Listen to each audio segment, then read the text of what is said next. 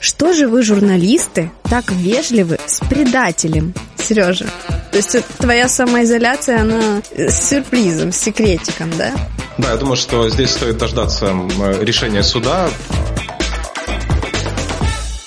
Всем привет! Это подкаст «Стесняюсь спросить», и с вами Татьяна Колесниченко и Сергей Макрушин. Всем привет! Сережа, как, как твои дела? Как твое самочувствие? Мои дела отлично. Я скоро выйду из самоизоляции, и всем не поздоровится просто. А так, да, все, все отлично. Ты много комментариев насобирал на этой неделе? Я насобирал комментариев, но у меня тут э, больше трех страниц, поэтому есть что обсудить. Ну тогда начнем. Мы э, в прошлом выпуске, стесняюсь спросить, э, по неосторожности, так вскользь э, задели тему крымского риса, который исчез. И большинство комментариев под этим выпуском касаются как раз-таки крымского риса. Люди вспоминают крымский рис, люди вспоминают его вкусовые качества, люди горюют по поводу его утраты. Да, вот Ирина Шорохова пишет, крымский рис самый вкусный, жаль, что его нигде не купить. Мария Петрушенко пишет, крымский рис это простейший, простейшее, не имела возможности попробовать, но он был такого качества, что весь объем шел на экспорт в Европу, а краснодарским а, можно только свиней кормить. Тоже можно сказать о молочных продуктах. Мария Молчанова пишет, рис был очень вкусным, а молочка какая была, и хлеб вкусный пекли, очень батон нравился. Вот, вот такая ностальгия. У меня еще несколько комментариев о рисе, я не думаю, ну, стоит Я видела ли, все думаю, эти комментарии, да. у нас там прям целый фэн-клуб крымского риса собрался. Я вот, я даже не помню, пробовала ли я крымский рис, но если не пробовала, то я очень об этом жалею. У нас не только о рисе горюют и скучают наши слушатели, очень э, сильно скучают по качеству крымского э, вина, и э, эти комментарии были оставлены под одной из программ, которые касались таки крымского виноделия и того, что происходит сейчас с Массандрой. Я напомню, что Массандру, ну, по сути, выставляют на продажу, да, что было невозможно в годы украинской независимости, когда в Крыму был украинский суверенитет, тогда как раз-таки специальным законом эту Массандру вывели из-под угрозы приватизации. Сейчас мы видим, что все это э, обращено вспять, э, но нам пишут вот такое. Уралев пишет, во время украинской оккупации, вот так, Незалежно почти уничтожила виноделие в Крыму. Все развалило, распродала, украла. Вовремя Крым вернулся в Россию. Если бы не алкаш Ельцин, в 91-м вернулись домой. Вот э, такой комментарий нам оставили, но я напомню, что за э, все время украинской независимости попытки э, приватизировать Массандру, если не об, они и были, то они были отбиты успешно, а приватизация Массандры по украинским законам невозможна. Далее пишет э, Карл Мюнхгаузен, причому пишет он, начиная з кодового вопроса, соромлюсь запитати. У зв'язку з тим, що у Криму популярно пити теплоносій з радіаторів, чи не планує російська Масандра випускати вино у батареях? Я тоже брала этот комментарий, между прочим, и как раз хотела его зачитать. Мне, мне очень интересен такой э, форм-фактор выпуска э, продукции Массандры прямо в батарее, в чугунной. В, в эту тему я бы хотел э, еще один комментарий прочитать. Э, Светлана Трамберг пишет, раньше у украинцев была возможность употреблять качественные, качественные вина Массандра, Новый Свет или Инкерман, но с 2014 года им приходится употреблять низкокачественный шмурдяк. Видимо, э, ну там дальше идут уже оскорбления. Но я хочу сказать, что и у россиян до 2014 года была возможность употреблять качественные вина Массандра, Новый Свет или Инкерман. А вот что с 2000 2014 года приходится употреблять, пишите нам в комментариях. А знаешь, а, что еще фэн-клуб у нас собрался в комментариях? Так. Твой. Так. Мой? Твой. А ну расскажи. Анастасия Клименко нам пишет. Небритый Сережа Макрушин имеет предстать очень брутально и сексуально. Кажется, Анастасия Клименко Ауч. тебе уже делала комплименты в комментариях, и ты пока ни на один не ответил, Сережа. А, я, я на самом деле человек очень стеснительный. Возможно, поэтому я не ответил на этот комментарий. Привет, стараюсь не пропускать, стесняюсь спросить. Хохочу до слез. Спасибо, Таня и Сергей. Пожалуйста, пожалуйста. А, тут ко мне даже обращались. Нам пишет Вова. Таня, вот видишь, как хорошо жить в Крыму. Солнце, песок и море, воды много, а заяц молодец. Хай живе Украина, а ревчак загорнуть и забудь. А, я, я первую часть комментария понял. Единственное, по поводу какой воды говорилось, пресной или морской, что очень много. Я так по слову «заяц» поняла, что это отсылка к нашему анекдоту из прошлого выпуска. Нам пишет Если еще честно, Альберт Рожков. Он очень за нас переживает. Стесняюсь спросить, почему в теплой одежде? Я дома в футболке хожу, Московская область. Сереж, ты Молодец. почему в теплой одежде? Я, потому что я экономлю. У меня есть на радиаторе э, регулятор, которым я регулирую тепло в квартире. Ну и пока что, ну вот так, пока мне так комфортно. Ну, а я в теплой одежде, потому что я в студии, я на работе, и как бы сейчас ноябрь, и погода не очень позволяет носить футболку. Я предлагаю перейти э, к комментариям, которые вот оставляли под э, выпусками программ на канале э, Крым Реалии. И один из выпусков радиопрограммы «Радио Крым Реалии» касался исследования, которое было проведено российским Левада-центром. Выяснилось, что всего 30% россиян продолжают гордиться захватом Крыма, да, который произошел в 2014 году. И по сравнению с 2018 годом количество россиян, которые гордятся Крымом, снизилась на 15%. Родион пишет, хорошо, что этот канал никто не смотрит. Народ голосует ногами. Информация необъективная и попахивает голой украинской пропагандой. А нам говорят, что мы сильно тепло одеты. Случайно наткнулся, больше не буду смотреть. Удачи в ЕС. Ну, э, Родион, э, ваш голос ногами на нашем канале учтен. Голосуйте дальше. Пишет Кент Спок. Э, он пишет, пожалуйста, проводите референдум и присоединяйтесь к Украине. А если не хотите, то живите с Россией, но без претензий к Украине. Тут мы, наверное, должны напомнить нашему слушателю, что референдум, который провели в Крыму, и который даже он предлагает провести в Крыму, это два абсолютно незаконных референдума, потому что да. какие-либо вопросы территориальной целостности, согласно Конституции Украины, могут решаться только на всеукраинском референдуме. Конечно. Э, кроме того, тот референдум 2014 года, он не соответствует законодательству ни Украины, ни России. А независимости Крыма, да, было такое квази, квазиобразование, якобы самопровозглашенное, всего несколько дней существовало. Вот независимости Крыма тоже, по-моему, никто не признавал. Нам пишет Вася Федя. Он пишет, напомним, что так называемые Крым-реалии, подконтрольные киевскому гитлеровскому режиму, до сих пор пытаются украсть исконно наше золото скифов из Нидерландов. Сережа, то есть твоя самоизоляция, она с сюрпризом, с секретиком, да? А, у меня, у меня на самом деле вот сейчас не, не сходятся контакты в мозгу на, на слове, что какой там оккупационный киевский гитлеровский киевский режим. гитлеровский режим, а мы подконтрольный. Mm-hmm. Не пропускайте приема таблеток, хочется сказать. Ну и здесь, наверное, нужно, можно и сказать немного об этом золоте скифов, что уже шесть лет по поводу него идут суды, и действительно крымские музеи, несколько э, крымских музеев судятся с государством Украина за золото скифов. И мне кажется, пока не будет какого-то судебного решения, мы не можем кого-то обвинять, э, клеймить и так далее. Да, я думаю, что здесь стоит дождаться решения суда, потому что, как я понимаю, даже у наших комментаторов нет какого-то недоверия к суду в Нидерландах. Э, нам пишет Лапать ТВ Украина. Под, э, кстати, твоим интервью с Олегом Зубковым. Что же вы, журналисты, так вежливы с предателем? Это предатель Украины. Но я думаю, что факт предательства или отсутствие предательства должен устанавливать суд. И даже если а мы журналисты. установит, представим, хотя, насколько я знаю, на Олега Зубкова даже дела такого нет. Вот я здесь не, не уверена. Не сообщалось.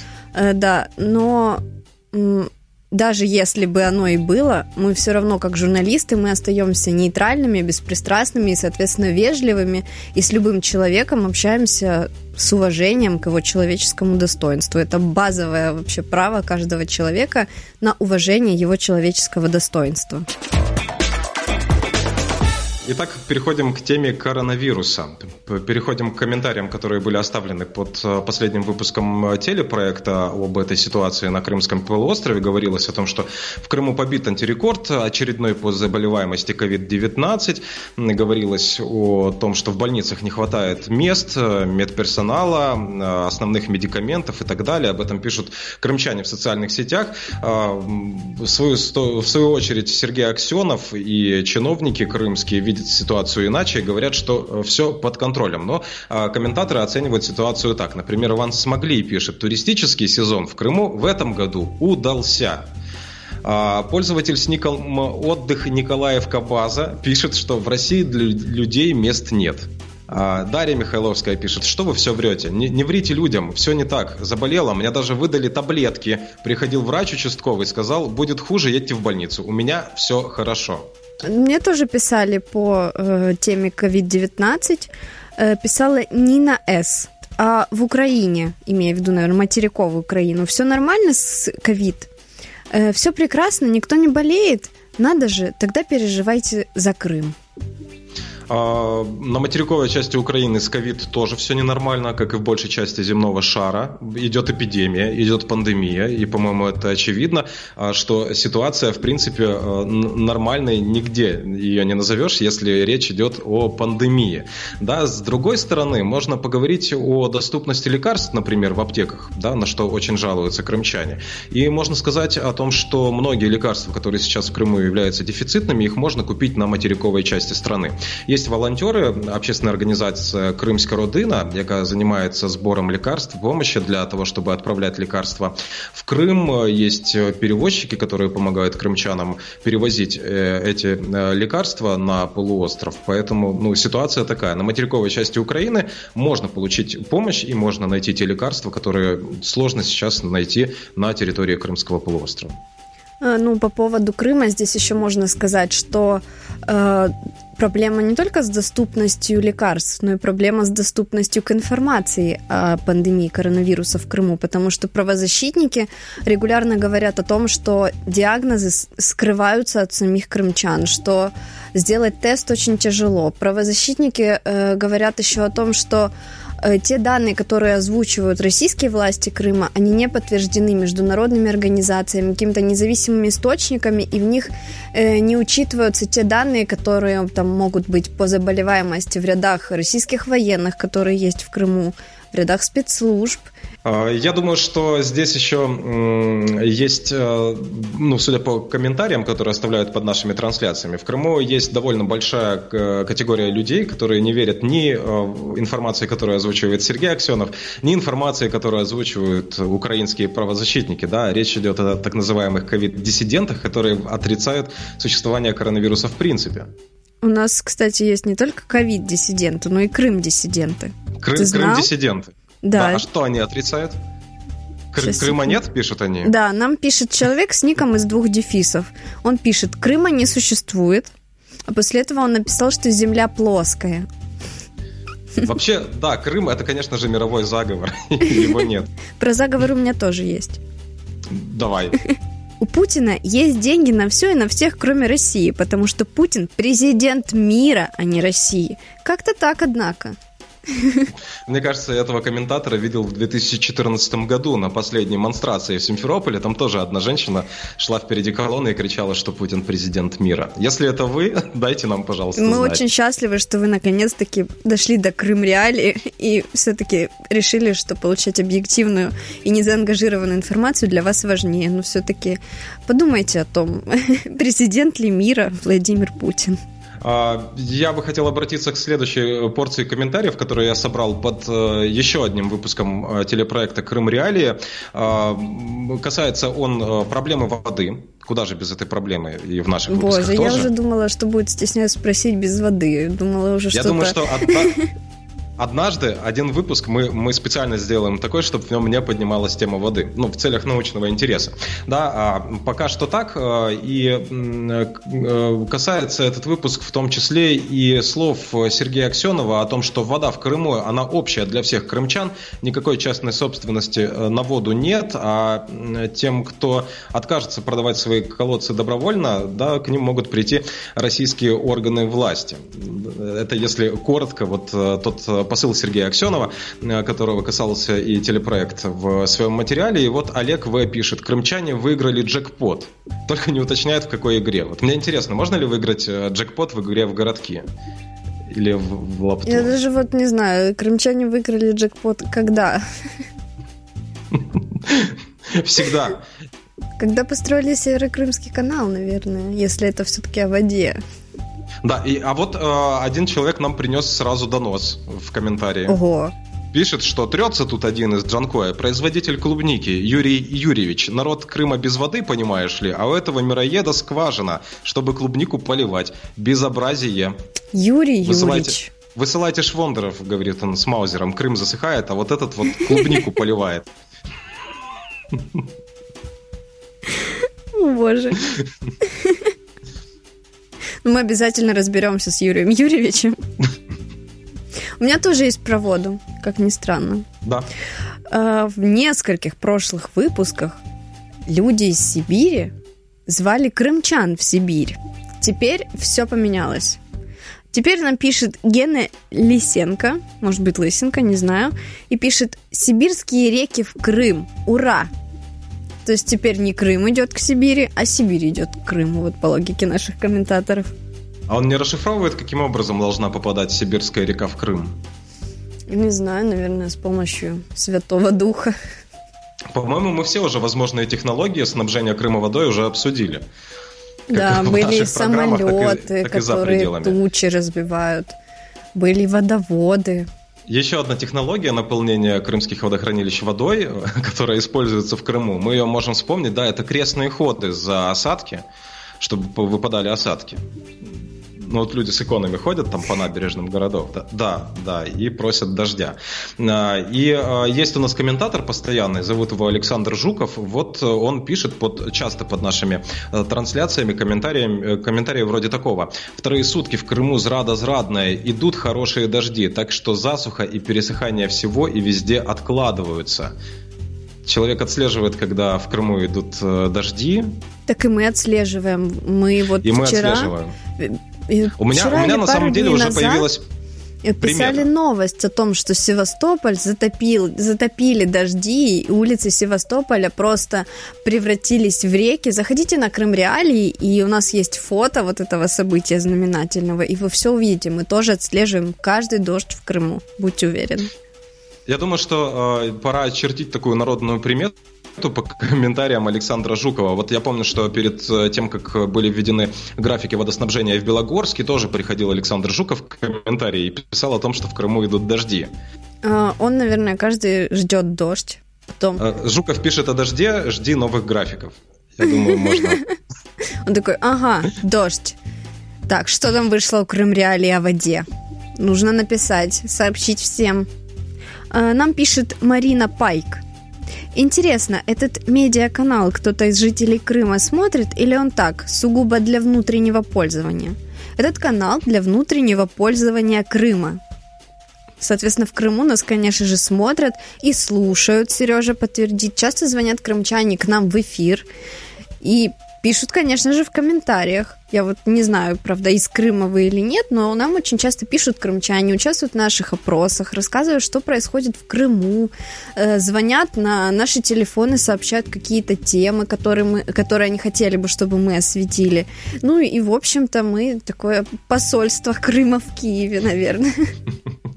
А, информационное посольство Крыма, потому что на самом деле, это без шуток уже, да, а, много сообщений э, остаются не только в нашем эфире и под нашими трансляциями, много сообщений остается на наших автоответчиках, и очень часто это проблемы, с которыми люди остаются один на один, им просто некому помочь э, в современном Крыму. И иногда получается так, и мы, наверное, даже этим гордимся, что на некоторые очень сложные вопросы мы помогаем найти ответы, а в некоторых ситуациях также находим способ помочь, подсказать человеку, как можно поступить, какие возможности есть вот в той ситуации, в которой он оказывается. Мы гордимся этим, а вы можете писать нам, обращаться к нам, мы будем помогать вам тем, чем можем. Нам пишет Софья Кабардинская. Она пишет, львы Зубкова ходят и кусаются без масок. Будет ли эта тема подвергнута критике и порицанию со стороны континентальной Украины? А, посмотрим, я не знаю, может быть, кто-то и захочет покритиковать Зубкова за то, что у него львы ходят без масок, у нас же свобода слова, я думаю, что э, эта тема не подвергнется цензуре ни в коем случае. Ну, посмотрим, если кто-то захочет об этом рассказать, ну, на самом деле, вспоминая вот Расскажете. всякие там э, дела укушенной туристки и суды, которые э, случались в жизни Олега Зубкова за последние годы, то я, наверное, не удивлюсь какому-то иску за льва без маски. Как ты думаешь, Сережа? Без намордника. Почему у вас львы без намордника в сафари-парке ходят? М? А почему не строим? Порядок нарушаем. Мы заметили, что у нас в комментариях бурлит прям вот отдельная жизнь. Люди ссорятся, мирятся, создают фейков друг друга, общаются. И это просто действительно целая вселенная, и мы подумали, что это достойно отдельного проекта. И вот один из таких примеров у нас есть. Нам пишет снова Карл Мюнхгаузен. Он пишет: соромлюсь запитати, чи Алекс Радіст Трофімов все, що тут читає, стучить у КГБ. Я думаю, что лучше всех на этот вопрос ответит Алекс Радист э, Трофимов. Мы а надеемся, что он посмотрит этот наш выпуск и досмотрит до этого момента, обязательно ответит, и мы обещаем, что мы ваш ответ озвучим в следующем э, выпуске. Стесняюсь спросить. Мы говорим э, спасибо всем, кто следит за эфирами Крым Реалии, спасибо всем, кто еще не следит, э, а только пришел на наш канал и знакомится с нашим контентом, знакомится с событиями, которые происходят в Крыму. И мы продолжаем с радостью общаться с вами. Я напомню, что главным условием того, что мы прочитаем ваш комментарий обязательно в следующем выпуске, а, является начало этого комментария с кодовой фразы. Стесняюсь спросить або соромлюсь запитати. Як це роблять вже деякі наші слухачі і глядачі. Ну, а мы, наверное, уже заканчиваем наш выпуск. Мы уже прочитали все, что могли. Мы, мы насобирали действительно самое интересное в наших комментариях за две недели. Вот, пишите еще. Мы очень любим ваши комментарии, очень любим наш проект, стесняюсь спросить, и надеемся, что это взаимно. Это был подкаст «Стесняюсь спросить». Его провели для вас Сергей Макрушин и Татьяна Колесниченко. Подписывайтесь на нас на Apple Podcast, Google Podcast и SoundCloud. Слушайте нас на сайте и смотрите нас на YouTube. Наш подкаст выходит там в видеоверсии. Всем пока! Пока!